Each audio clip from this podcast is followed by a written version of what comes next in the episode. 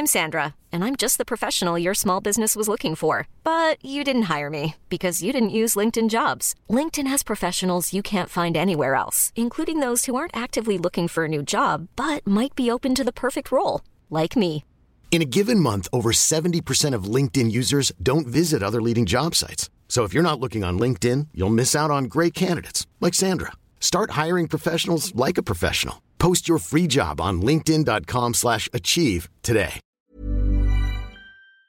Tenemos en la línea a Luz María de la Mora, subsecretaria de Comercio Exterior de la Secretaría de Economía. ¿Cómo estás, Luz María? Muy buenos días.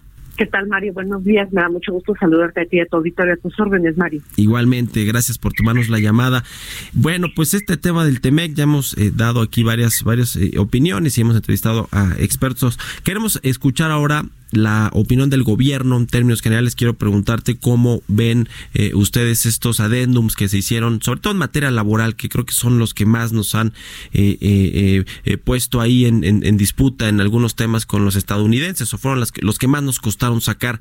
¿En qué, en qué nos quedamos? ¿Cuál, ¿Cuál es el estatus en el que estamos con lo que se firmó y va a entrar en funcionamiento en los próximos meses?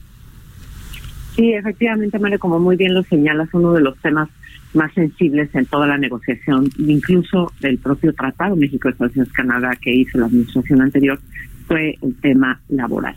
Esta fue una de las promesas de campaña del presidente Trump y una vez concluido el, el tratado se tenía ya un acuerdo donde había un hay un capítulo, el capítulo 24 y el anexo eh, 23, perdón, el capítulo 23 y el anexo 23A, que habla precisamente sobre eh, disposiciones laborales relacionadas con comercio e inversión. Esta es la primera vez que se incluye en, un, en el tratado, en el Telecan anterior estaba un acuerdo paralelo, ahora hay un capítulo.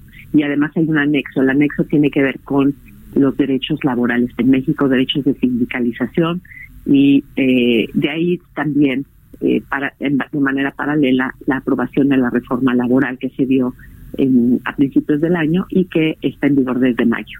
Ahora, los demócratas, que son los que tienen la mayoría en la Cámara de Representantes en Estados Unidos, eh, señalaron que tenían varios temas de preocupación para poder aprobarlo.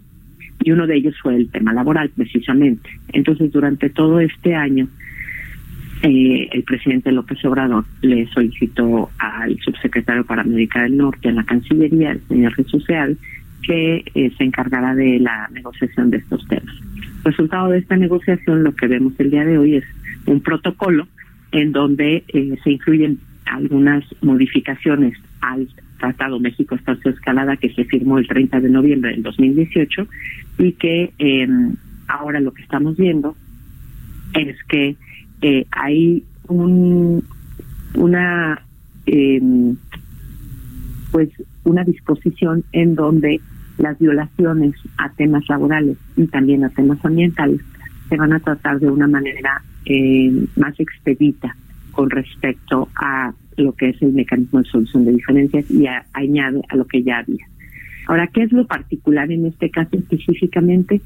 Eh, es lo relacionado con los derechos laborales en México vinculados a la libre designación de líderes sindicales, a la libertad de asociación y a, la, asegurar que los trabajadores en las empresas en México tengan eh, una posibilidad de poder realmente eh, tener negociaciones de contratos colectivos, ¿no? Esto, Mario, es un también e, es muy congruente con la reforma laboral que, que se ha hecho en México y que se viene, que se va a implementar en los siguientes años, porque es una reforma que va a requerir de cuatro años para su completa implementación.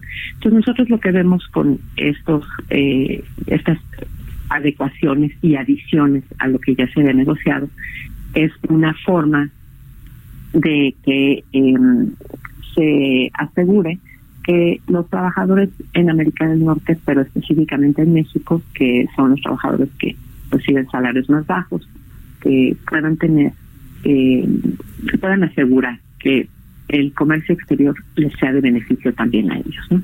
Entonces, eso es lo que estamos viendo en este protocolo. ¿Cómo quedó finalmente, subsecretaria, este tema de el, eh, los salarios que se tienen que pagar, por ejemplo, en la industria automotriz, que si no me equivoco, el 60% o el 40% de, de todos los salarios que producen automóviles en México deben de pagar un eh, promedio de 16 dólares por hora, ¿no? Eso quedó ahí fijo, que creo que no, pues no pasa en otros lados, en otros acuerdos comerciales no hay este tipo de cláusulas. Mira, Mario, es, efectivamente, como tú lo señalas, en la negociación que hizo la administración anterior y que nosotros retomamos en, esta y que es ya parte del tratado que se firmó el 30 de noviembre del año pasado, en la regla de origen que se estableció para los el sector automotor, autos y eh, camiones pesados, se dispuso entre los las condicionantes para poder cumplir con la regla de origen que el 40% del valor para eh, considerar un vehículo como regional tiene que ser em, de productos o de partes o de procesos que se hayan desarrollado en regiones cuyo eh, salario mínimo sea de 16 dólares la hora. A eso es a lo que se refiere. Eh, no hay nada nuevo ni diferente con respecto al valor de contenido laboral. En este protocolo se dejó exactamente la regla de origen como se había negociado. Lo que ahora tenemos que trabajar con Estados Unidos y con Canadá en definir es cómo se va a contabilizar, a contabilizar específicamente ese 40%, porque si bien hay una diferenciación entre eh, un 25% para productos que vienen de la línea de producción específicamente, también hay otros componentes como la inversión en desarrollo, ciencia, tecnología, cuestiones financieras, etcétera. Y eso es parte de las reglamentaciones uniformes que tenemos que trabajar con nuestros socios. Ya, subsecretaria, dentro de este mecanismo de solución de controversias que bueno, en teoría o en principio estaría sustituyendo a que nos envíen verificadores a las plantas mexicanas a revisar el cumplimiento de la reforma laboral, dentro de este mecanismo está un asunto que eh, hoy trae un, medio, el economista lo platicamos hace rato, que tiene que ver con que si hay eh, em, eh, violaciones laborales reiteradas, se puede no solo elevar aranceles para ciertos productos que se envían a los Estados Unidos de México, sino bloquear las exportaciones completamente. Este no es un tema de, de, preocupación para el gobierno, para la Secretaría de Economía, me imagino que lo es para los empresarios, pero ¿cómo se podría contrarrestar este asunto? Sí, efectivamente, Mario, cuando tomamos obligaciones de esta naturaleza, pues claro que lo tomamos con toda seriedad y lo tomamos obviamente este pues con mucho cuidado y lo que nosotros queremos asegurarnos es de que efectivamente a nivel interno como política de esta administración pues uno de los temas prioritarios para nosotros es asegurar que la reforma laboral que fue aprobada y que eh, se publicó y está en vigor desde el primero de mayo de este año, pues se cumpla cabalmente, ¿no? Ese es, ese es un interés nacional de esta administración y yo creo que de todos nosotros en el sentido de que esa es una forma de que podemos asegurar que eh, los trabajadores en México tengan mejores niveles salariales y mayores niveles de bienestar y realmente podamos desarrollar una clase media. Ahora, Con respecto a las disposiciones que hay en el acuerdo, estas disposiciones, específicamente las que tienen que ver con estos paneles, tienen que ver con dos temas. Uno es la libertad de asociación y segundo es la posibilidad de tener realmente una eh, negociación del contrato colectivo de trabajo que esté apegada a la legislación nacional, nada más.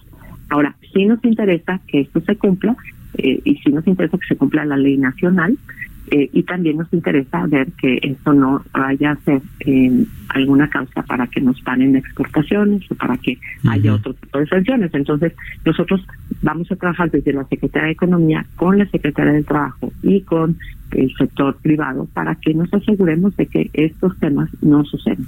Ahora, quiero decir que hay pasos en el camino para asegurarnos que eh, eh, se pueda ir resolviendo cuando se vea que a lo mejor hay algo que no está bien hecho, porque también la implementación de la reforma pues es un proceso de aprendizaje y está llevando tiempo.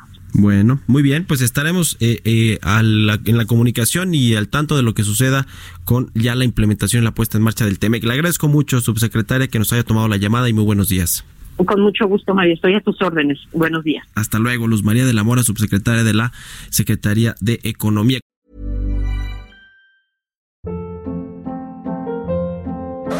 Hold up. What was that? Boring. No flavor. That was as bad as those leftovers you ate all week. Kiki Palmer here, and it's time to say hello to something fresh and guilt-free. Hello Fresh. Jazz up dinner with pecan-crusted chicken or garlic butter shrimp scampi. Now that's music to my mouth. Hello Fresh. Let's get this dinner party started. Discover all the delicious possibilities at hellofresh.com.